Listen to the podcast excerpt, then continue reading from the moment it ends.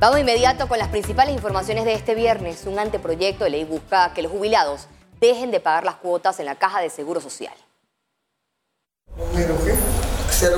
La iniciativa legislativa fue presentada por la diputada de Cambio Democrático Mayín Correa. Para la proponente es contradictorio que los fondos de las cuotas sean dirigidos a los medicamentos de los asegurados, en vista que en las farmacias de la Caja de Seguro Social impera el desabastecimiento. Yo me pregunto, ¿qué medicina?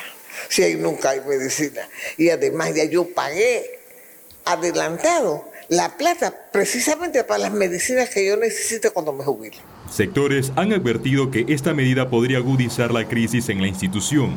No la quebró los 100 millones que se llevaron en el plan de, de vivienda, no la quebró las obras, los millones que se han puesto extra por las obras que se paralizaron.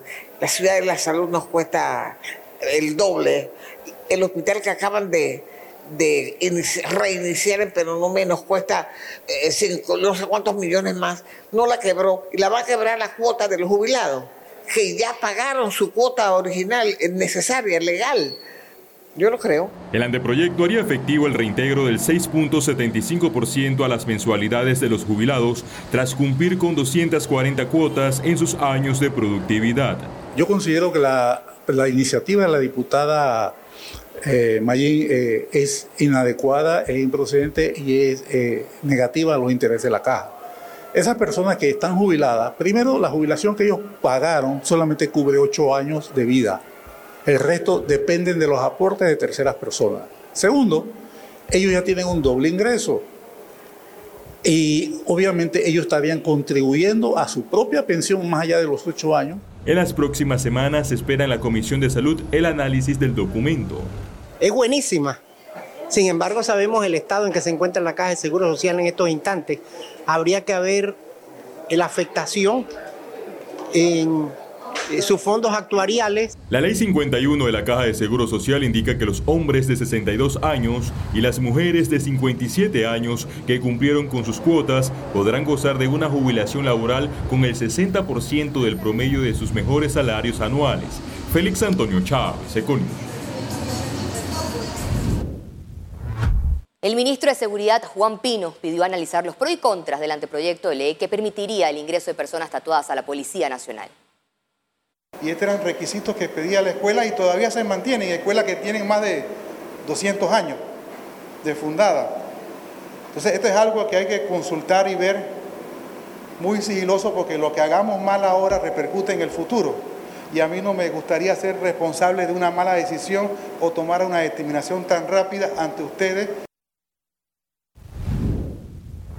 El procurador de la Nación, Javier Caraballo, señaló que sin importar que sea interino en el Ministerio Público, continuará haciendo su trabajo.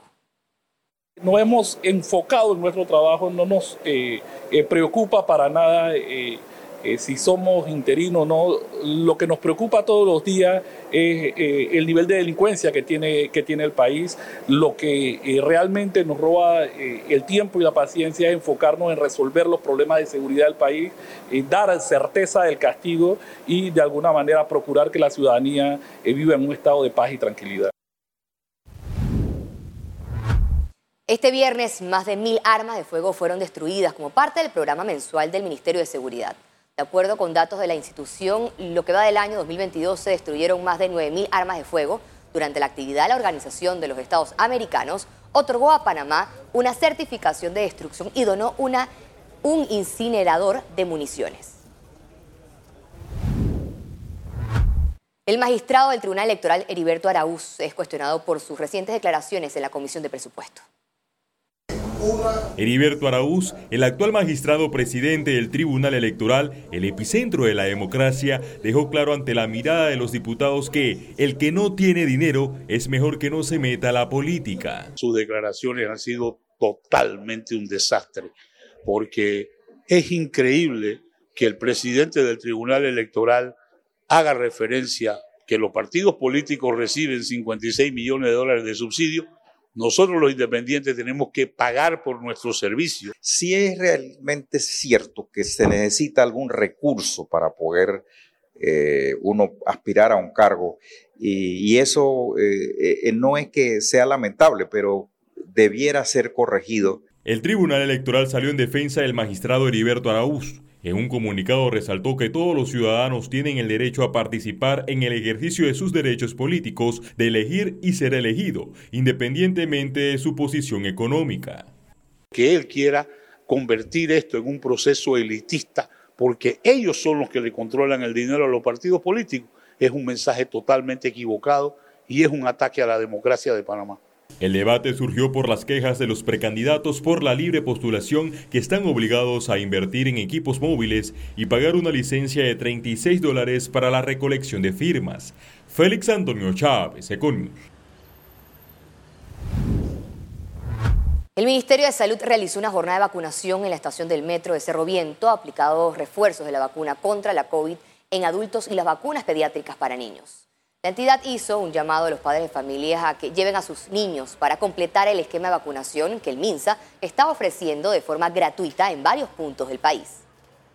El Ministerio de Salud, para su comodidad, ha instalado diversos puntos de vacunación en la ciudad capital, los cuales se encuentran distribuidos de la siguiente manera tenemos un punto de vacunación en la terminal de Albrook Mall, en la estación del metro de la 5 de Mayo, estación del metro de Santo Tomás, estación del metro de la Iglesia del Carmen.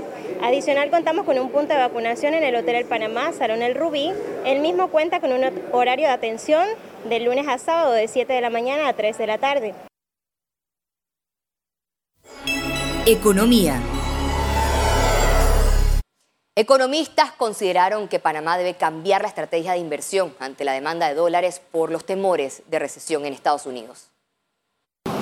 La fortaleza del dólar frente al resto de las divisas podría afectar el turismo de compras en Panamá.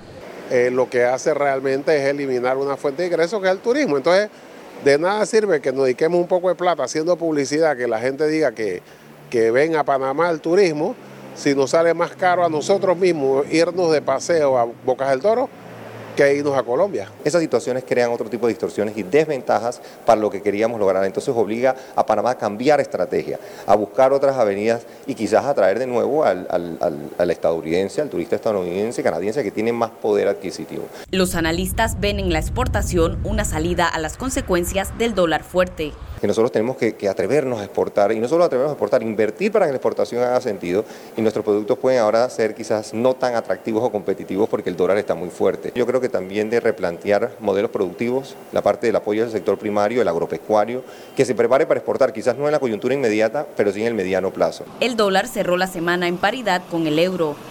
Gabriela Vega, Econews. Las medidas aprobadas en la mesa única de diálogo son paliativas, indicó el expresidente de CONEP, Severo Sousa. Que obviamente el pueblo está eh, aprovechando, disfrutando en este momento, pero que son efímeros, son muy temporales. La gasolina 325 no va a durar mucho.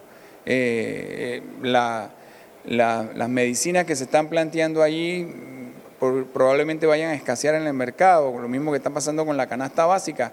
Y no se trata de inmoralidad ni se trata de que los empresarios que están detrás de esos productos quieran necesariamente hacerse más ricos, sino que se trata de que aquí hay una premisa en este país que todo el mundo conoce y es que nadie compra huevo para vender huevo, mucho menos para perder el huevo.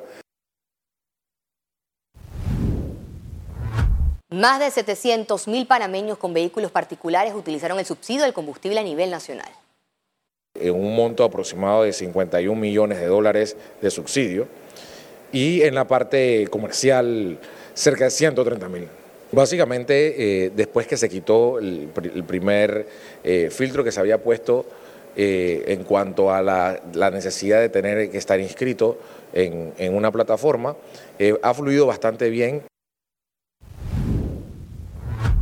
La Autoridad de Turismo de Panamá apuesta al segmento de reuniones para reactivar la economía. Cuando hablamos de turismo de reuniones, nos referimos al tipo de, turismo que organiza congresos, convenciones, reuniones de negocios y también hacen viajes de incentivos de orden eh, corporativo. El segmento de reuniones eh, es uno de los, de es el segmento que según el Plan Maestro de Turismo Sostenible eh, tiene una muy alta prioridad porque puede ayudar a reactivar muy rápido eh, la economía. El expresidente de la Cámara Nacional de Turismo, Ernesto Orillac, afirmó que para atraer más turistas a Panamá se requieren los fondos necesarios. Para poder generar cualquier cosa y sobre todo en turismo necesitas dinero, necesitas tener eh, dinero para poder invertir y por eso es importante eh, que el fondo de promoción tenga, tenga los dineros suficientes para poder eh, seguir generando y generar mayor demanda de pasajeros hacia Panamá. Entonces, nosotros como, como Cámara Nacional de Turismo siempre hemos, hemos peleado para que, porque peleamos para que ese fondo se, se diera, para que no hubiera los aviones políticos y seguiremos peleando para que se, se den los dineros suficientes. Un panel de expertos analizó el panorama económico de Panamá y los retos para la recuperación tras el impacto de la pandemia y el contexto de la guerra en Ucrania. En el evento se debatió sobre el futuro de la colaboración público-privada para la nueva economía panameña. Los panelistas también informaron sobre reformas fiscales y los principales retos que enfrenta la coyuntura económica nacional. Hay uno que es disciplina fiscal, reducción del gasto público, eh, modernización de nuestro sistema fiscal y tributario eh, y también, digamos, tener un plan de largo plazo de inversión en los sectores que más nos interesen, que eh, sin duda deben estar relacionados con tecnología, desarrollo, digamos, de nuevas soluciones de negocios y también aprovechar nuestra posición logística, que es parte del Plan Integral de Desarrollo de Panamá. Las protestas, los cierres de las vías de comunicación, eh, que inicialmente a mi juicio eh, se podían entender, pero luego se transformaron en otra cosa. Creo que, creo que han, han puesto o pusieron durante cuatro o cinco semanas al país en pausa económicamente y teniendo, digamos, algunos efectos. ¿no? Eh, sin embargo, ya se nota en la calle nuevamente que el país está volviendo a, tratar de reenrumbar y terminar de recuperar eh, el proceso eh, de actividad eh, a su ritmo que debería ser. Al regreso, internacionales.